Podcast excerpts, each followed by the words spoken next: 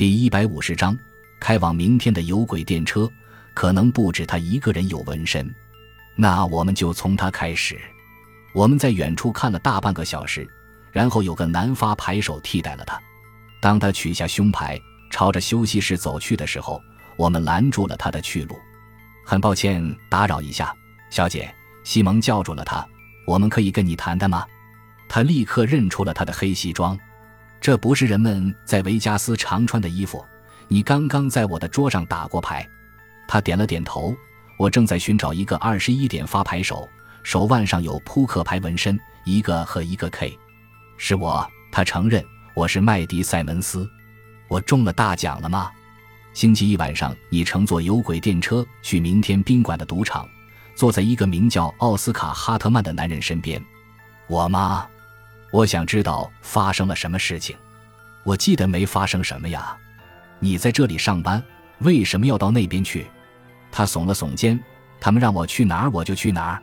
是谁让你上有轨电车，坐在哈特曼旁边的？告诉我们，我们可以付钱给你。瞧，我这会儿休息。他朝四周瞥了一眼。我现在不能说。你什么时候下班？他缠着他不放，不肯让他走。午夜。有时候早点，那么我们在那边的猫头鹰咖啡店见吧。好吧，他说。也许我不能保证。西蒙把他在赌桌上赢来的筹码给了他。假如你肯帮我们的话，我们还会给你更多。我明白了。他匆忙走向休息室。我觉得我饿了。我们等他的时候去吃点东西吧。我提议。我们顺着街道走到了路克萨饭店。吃了顿半夜饭，十一点钟一过，我们就朝着决斗室和明天宾馆的方向走去。天桥下面马路上的交通似乎完全瘫痪了，我能看到前面急救车上闪烁的灯光。出了什么事了？我们赶到人群边缘的时候，我问道：“有个女人从电车桥上摔了下来。”我听到她尖叫了，她直接摔到了桥下的车流里。我们拼命往目瞪口呆的围观者里面挤。直到看见一具几乎全由防水油布包起来的尸体，他的右手腕露在外面，是两张牌的纹身。现在有犯罪行为了，我对西蒙说：“犯罪行为一直存在，这就是为什么他们杀了他的原因。”我们在电视节目早新闻中看到了这个消息：玛利亚姆·塞门斯，决斗士宾馆的二十一点发牌手，死于从电车桥上坠落。西蒙和我在我的宾馆房间里面看着电视，最后我说出了我们俩都在思考的问题：他们杀了他，因为他们看见我们跟他交谈了。很有可能，他承认，如果索尼·查尔斯和这事有关，他就会让监控器一直对着我们。我们最好给哈特曼打个电话，把这事告诉他。我用力按下了他套房的号码，电话那头传来他昏昏沉沉的声音：“哈特曼。”我表明了自己的身份，立刻把坏消息告诉了他。快打开电视看看新闻。他打开了电视，我听见电话的背景音里传来了新闻播报声。过了一会儿，我说：“那个昨晚死在天桥下面的女人，她就是那天晚上在有轨电车上坐在你旁边的女人。”电话那头倒吸了一口冷气。我现在正在看呢。你们确定？确定。西蒙跟他谈过。我们还约好他下班以后跟他再见面。上帝呀，可怜的麦迪！电视的声音听上去被关掉了。他说：“你和西蒙能来一下我的套房吗？我的一个搭档昨天深夜赶到了这里，他八点吃早饭。我们马上来。我们到达的时候，侍者正在端早饭。和哈特曼在一起的人名叫皮特·盖勒赫。我从雷诺来。”他加了一句。全当解释，他矮个子、秃顶，戴着的黑框眼镜使他看上去显得一丝不苟。当我听说了发生在我们的赌注上的事情，我就决定开车到这亲自来看看。哈特曼的衣服才穿了一半，长裤、衬衫，光着脚丫。他的钱包、手表、几个筹码放在床头柜上。我告诉他，我们的钱十分安全。哈特曼解释道：“我已经雇佣了一个最好的侦探。”我不是侦探，西蒙纠正他。我调查的是现象，不是事实。皮特盖勒赫伸手从旁边的桌上拿起一杯橙汁。奥斯卡告诉了我所发生的事情，或者说的更确切点是没有发生的事情。他没能在星期一晚上比赛之前用我们的赌金下注，我们能赢得一百万美元的那天就这么消失了。我们正在调查这事。我告诉他，矮个子男人显然很不高兴。仅仅调查是不够的。这个被杀的女人怎么了？哈特曼问。她出了什么事？显然，桥上的电车轨道旁边有条紧急人行通道，她可能是从桥上跳了下去，也可能是被推下去的。发生在我身上的事情跟她有关吗？几乎可以肯定有关。西蒙告诉他：“如果你坐下，放松点儿，我就告诉你我认为所发生的事情。你的故事实在太过不可思议。”我觉得它只能是真实的，或者至少从你的角度来看是真实的。我唯一确定的是，你所经历的这件事有违常理。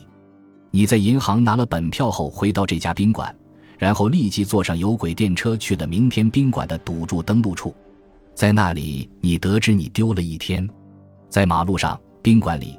假设你疾病发作并倒在地上，肯定会被人看见，你就会立刻得到医疗救治。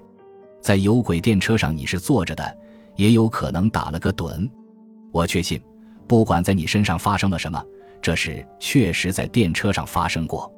那么，只有两种可能性：要么这件事超出了科学可知的范围，要么就是犯罪；要么你被运送到了另一度空间；要么你不知不觉被人下了药，然后被绑架了。我两个都相信。哈特曼说：“好吧。”让我们先来看看超出科学范围这一可能性。你在星期一被带下了有轨电车，随即被投入了另一度空间，在那里你什么都不记得了。二十四小时后，你回到了同一辆有轨电车的同一个位子上。也许这就是发生的事。不，这不是。你描述了电车上同行的乘客，戴橘黄色帽子的游客，坐在你旁边的手腕上有纹身的年轻女人。这些人和你一起上车，一起下车。如果这是什么超自然现象的话，那么你在下电车时碰到的应该是不同的人，是星期二的乘客，而不是星期一的。但如果假设我被下了药，并被绑架了二十四小时，然后再被送回到电车上，那么车上的人仍旧是不同的呀。如果他们全都是阴谋的一部分，那么你在车上见到的就是相同的人，全都是。你说过电车的车厢里面有八到十个人，还说有个宾馆雇员领你到了第二节车厢。可是当我们重走你的路线时，并没有什么领座员。我相信你是被故意领到那节车厢的，哈特曼先生。还有几个宾馆雇员，他们值得信赖，守口如瓶。你旁边的其中一个，要么是戴橘黄色帽子的男人，要么是麦迪塞门斯，给你注射了一种速效麻醉药。手法熟练，他们怎么将我搬下车呢？很有可能用轮椅。你在赌场里面可以经常看见他们。你被带到一个私人房间，注射了镇静剂，睡了二十四小时，然后他们又用轮椅把你送回到有轨电车上，让你坐在相同的位子上，周围是相同的人，给你打了一针什么别的东西，让你清醒，直到你到了下注的地方，你才意识到已经是第二天了。为什么？皮特·盖勒赫想要知道，拉斯维加斯的赌注登录处对外开张营业是为了赚钱。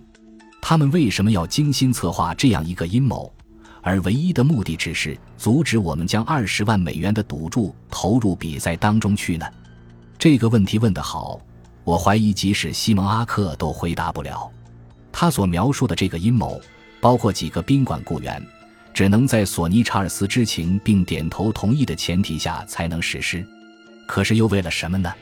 西蒙仔细思考着盖勒赫的问题，然后问了个他自己的问题：有谁知道你们要下这么大一笔赌注吗？只有我们辛迪家的四个成员。哈特曼回答：“我需要他们的名字。我自己这儿的盖勒赫，芝加哥的劳埃德布劳顿，洛杉矶的汤米赞恩，有什么关系吗？”如果这事是索尼查尔斯干的，那么为了策划这个阴谋，他必须事先知道你们要下注。你们四个当中肯定有一个告诉他了。感谢您的收听，喜欢别忘了订阅加关注。主页有更多精彩内容。